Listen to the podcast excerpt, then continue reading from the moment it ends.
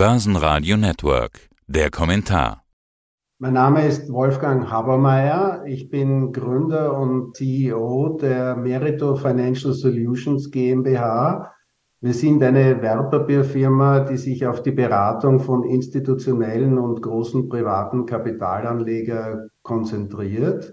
Unsere Wertschöpfungskette reicht von der Definition von Anlage- und Risikomanagement-Richtlinien bis zur Beratung bei strategischen und taktischen Kapitalallokationen. Herr Habermeier, der Jahresstart an der Börse, der ist sehr gut verlaufen. Fulminant ist da das Wort, das man immer gängigerweise wählt und liest. Vor allen Dingen in Europa läuft's gut. Woran liegt das aus Ihrer Sicht? Also, dass mit dem Jahreswechsel irgendwie auch ein Stimmungswechsel einhergegangen ist? Der Jahresstart war tatsächlich außerordentlich gut. Die Begründung liegt in den doch etwas besseren Entwicklungen bei den Inflationsdaten, sowohl in der Gesamtinflation als auch in der Kerninflation, zumindest in den USA. Natürlich auch aufgrund der deutlich günstigeren Energiepreise und der vielleicht doch weniger pessimistischen Wachstumseinschätzungen in Europa, insbesondere für Deutschland. Aber es kam dann noch eine zusätzliche durchaus Überraschung dazu, indem äh, China von der Null-Covid-Politik abgewichen ist und doch eine sehr breite und äh, konjunkturell wichtige Öffnung stattgefunden hat. Aber jetzt haben wir auf der anderen Seite gerade in Europa sehr spezifische Probleme. Europa ist ja gerade sowas wie ein, eine Art Outperformer. Energiekrise, Abhängigkeiten, Nähe zum Krieg in der Ukraine, mögliche anstehende Rezession. Da macht man sich in Amerika ja weniger Sorgen, in Europa äh, durchaus berechtigterweise. Was spricht also für Europa? Also warum läuft Europa so gut?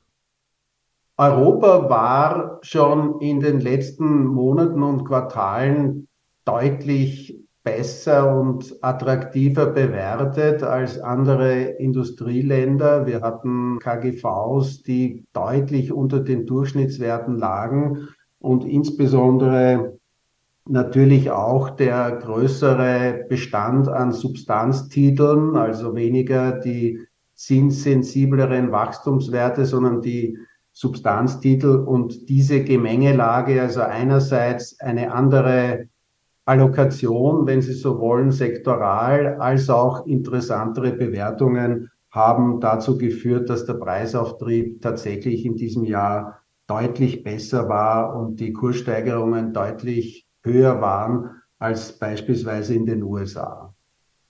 Jetzt sprechen viele ja über Deglobalisierung, also der Standort Europa scheint oder erscheint nicht mehr so attraktiv, so will ich es mal sagen. Was spricht denn für eine europäische Zukunft?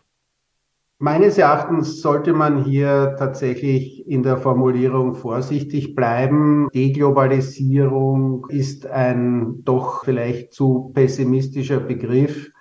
Ich würde meinen, dass sich tatsächlich Lieferketten verändern, auch im Sinne der Versorgungssicherheit und dass Europa als grundsätzlich sehr offene Volkswirtschaft. Die einzelnen Volkswirtschaften sind ja sehr, sehr offen. Das heißt, mit sehr großen Anteilen an Export- und Importquoten im Verhältnis zum Bruttoinlandsprodukt. Aber es ist jetzt nicht das Ende der Globalisierung zu verkünden.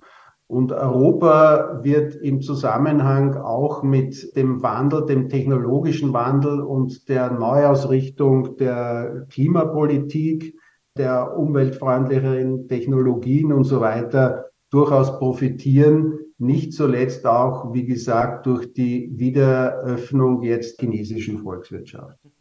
Sie haben jetzt den Wandel angesprochen. Da spielt ja auch die Energieversorgung eine ganz wichtige Rolle, Energiewende. Allerdings äh, sind wir soweit ja noch lange nicht. Momentan spricht man eher noch über Energiekrise. Äh, durch den Winter scheint Europa jetzt ja erstmal ganz gut zu kommen. Da sind wir uns, glaube ich, alle einig. Äh, die Frage ist, was kommt im nächsten Winter? Wird diese Energiekrise, wird dieses Thema aus Ihrer Sicht nochmal ein Problem? Selbstverständlich wird die weitere Entwicklung davon abhängen, wie streng der Winter wird. Wir haben ja aktuell, Stichwort, es scheint die Sonne, aktuell einen sehr milden Verlauf, einen sehr milden Winter. Das heißt, die Lagerbestände bleiben hoch und in weiterer Folge wird selbstverständlich die Energiepreisentwicklung und eben auch die Versorgungssicherheit von der, wie gesagt, Strenge des diesjährigen Winters und der nächsten Saison abhängen. Aber ich würde auch hier vorsichtig mit Pessimismus bleiben. Man sollte einfach die Dinge auf sich zukommen lassen. Die politischen Weichenstellungen sind gestellt. Die Beschleunigung der umweltfreundlicheren Technologien ist besonders groß. Und insofern gehe ich auch zuversichtlich in eine nächstjährige Wintersaison. Sie haben jetzt ja schon die verschiedenen Situationen in den verschiedenen Regionen angesprochen. Also, was wäre denn jetzt Ihr Favorit? USA, Europa, was wir ja ausführlich besprochen haben, oder sogar Asien? Sie haben die chinesische Öffnung angesprochen. Manch einer sieht darin ja die große Chance. Wo sehen Sie die besten Chancen fürs Jahr 2023? Es hängt in Wahrheit alles von den weiteren Schritten der Notenbanken ab, also von der weiteren Entwicklung der Leitzinsen und in diesem Zusammenhang äh, die Frage, in welchem Ausmaß eine Rezession kommt, ob sie überhaupt kommt und in welcher Tiefe, in welcher Länge. Und hier gibt es, wie Sie wissen, durchaus unterschiedliche Einschätzungen. Generell würde ich meinen, dass wir durchaus vor einem vielversprechenden Anlagejahr stehen. Wir haben eine durchaus interessante Situation am Anleihemarkt, wo Sie interessante Renditen auch bei guten Bonitäten finden. Und umgekehrt, die Aktienmärkte, wie schon erwähnt, vor allem bei den Substanztiteln sind attraktiv bewertet, so dass die auch meines Erachtens im weiteren Jahresverlauf durchaus eine Bewertungsanpassung erfahren werden und gesucht bleiben. Und insofern würde ich mich auf die, wie gesagt, tendenziell eher auf die Substanztitel orientieren und weniger auf die Wachstumstitel. Insbesondere würde ich Wachstumstitel meiden, wo sich Geschäftsmodelle noch nicht durchgesetzt haben, beziehungsweise die Unternehmen noch nicht profitabel sind. Oder vielleicht überhaupt Aktien? Das ist eine Frage, die man auch mal stellen kann. Sie hatten im letzten Interview Ende November gesagt, dass Sie zu dem Zeitpunkt eher in Anleihen investieren, die Aktienquote noch gering war. Blieb es denn dabei? Bleibt es dabei? In der Zwischenzeit haben wir durch die Datenentwicklung die Aktienquote auch erhöht, sind aber immer noch defensiv aufgestellt, das heißt leicht untergewichtet. Wir werden diese Position bis auf weiteres auch beibehalten weil wir jetzt vor der neuen Berichtssaison stehen. Wir haben zwar die ersten Entwicklungen gesehen am Freitag im Bankensektor. Die Zahlen für das vierte Quartal waren grundsätzlich gut, aber der Ausblick war doch sehr vorsichtig. Man rechnet mit weiterem Abbau von Mitarbeitern, man rechnet mit einem zurückgehenden Zinsgeschäft, weil die Einlagensätze doch nicht so rasch gehoben wurden wie die äh, Kreditverzinsungen und, und Kreditsätze. Und insofern werden die Zinsmargen geringer werden und darüber hinaus in einer Rezession selbstverständlich die Risikovorsorgen tendenziell weiter erhöht werden. Das heißt insgesamt ein von den Aussichten her ein, ein wenig eingedrücktes Bild und das wird sich nach unserer Einschätzung auch für die anderen Sektoren und Segmente so ergeben. Das heißt, wir warten jetzt äh, die Berichtssaison ab und bleiben bis auf weiteres auch im Kontext der aktuellen Geldpolitik defensiv auf der Aktienseite aufgestellt. Und bei Anleihen geht es da eher um quasi Cash-Äquivalent, also kurzlaufende Anleihen, um sozusagen Liquidität bereitzuhalten? Oder sind Sie da wirklich wieder auf der Käuferseite bei Anleihen? Denn wenn die Zinsen steigen, dann macht man ja Kursverluste, wenn man jetzt Anleihen kauft. Ja, also wie Sie richtig sagen, muss man die Struktur der Zinskurve genau studieren und auch im Zusammenhang mit der Geldpolitik abwarten, wie hier die Schritte gesetzt sind. Wir sehen aber nicht nur im Geldmarkt, sondern auch darüber hinaus interessante Möglichkeiten. Und sind bei guten Bonitäten gegenüber der strategischen Allokation neutral aufgestellt, also auch bei längeren Restlaufzeiten. Die Rezession hatten Sie angesprochen, die Berichtssaison läuft an. Ja, es gibt noch nicht allzu viel, über das wir sprechen können. Die Banken hatten Sie angesprochen. Die sind jetzt vielleicht nicht unbedingt repräsentativ für die Gesamtwirtschaft, vor allen Dingen nicht in Europa. Aber Vorteil an einer Berichtssaison, wir können wirklich überprüfen, wie es den einzelnen Unternehmen tatsächlich geht. Wird man in dieser Berichtssaison aus Ihrer Sicht die mögliche anstehende Rezession denn schon sehen? Sie hatten in der Vergangenheit immer mal von Gewinnrevisionen gesprochen. Die hat man ja in Q3 schon erwartet letztes Jahr, die kamen nicht. Die hat man in Q4 erwartet, die kamen nicht in der Form. Natürlich, es gab hier und da immer mal Gewinnrevisionen, aber die gibt's glaube ich auch ohne anstehende Rezession. Jetzt kommen die Jahreszahlen mit den großen Ausblicken aufs Gesamtjahr. Das ist ja meistens das Wichtigste an so einer Berichtssaison.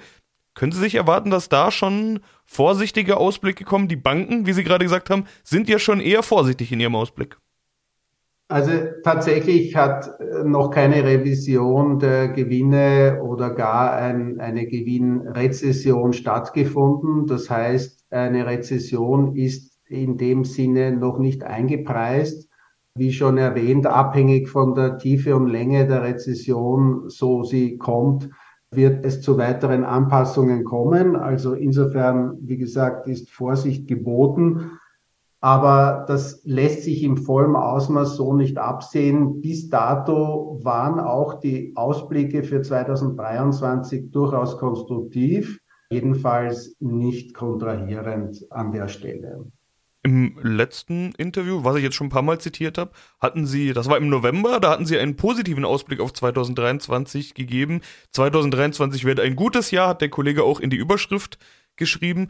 Was wird denn jetzt aus Ihrer Sicht der entscheidende Faktor sein? Sie haben immer mal wieder die Notenbankpolitik angesprochen. Was muss aus Ihrer Sicht denn passieren, damit 2023 ein gutes Jahr wird? Zentrale Frage für 2023 ist das Ereignis Rezession ja oder nein. Also wenn es zu einer Vermeidung einer Rezession kommt, beziehungsweise die Rezession selbst so nicht wirklich ausgeprägt sich zeigt und entsprechende auch Erhöhungen von Arbeitslosenraten und so weiter äh, damit einherkommen und damit tatsächlich die Nachfrage der Volkswirtschaft abgewürgt wird, wird das Jahr 2023 ein gutes Jahr werden. Ja, das würden wir uns wohl alle wünschen, beziehungsweise alle gerne mitnehmen. Herr Habermeier, soweit vielen Dank. Danke Ihnen. Danke vielmals für die guten Fragen. Börsenradio Network AG. Das Börsenradio. Das Börsenradio Nummer 1. Hat Ihnen dieser Podcast der Wiener Börse gefallen? Dann lassen Sie es uns doch wissen und bewerten Sie unseren Podcast mit vollen fünf Sternen. Vielen Dank und bis zum nächsten Podcast. Alles rund um Börse.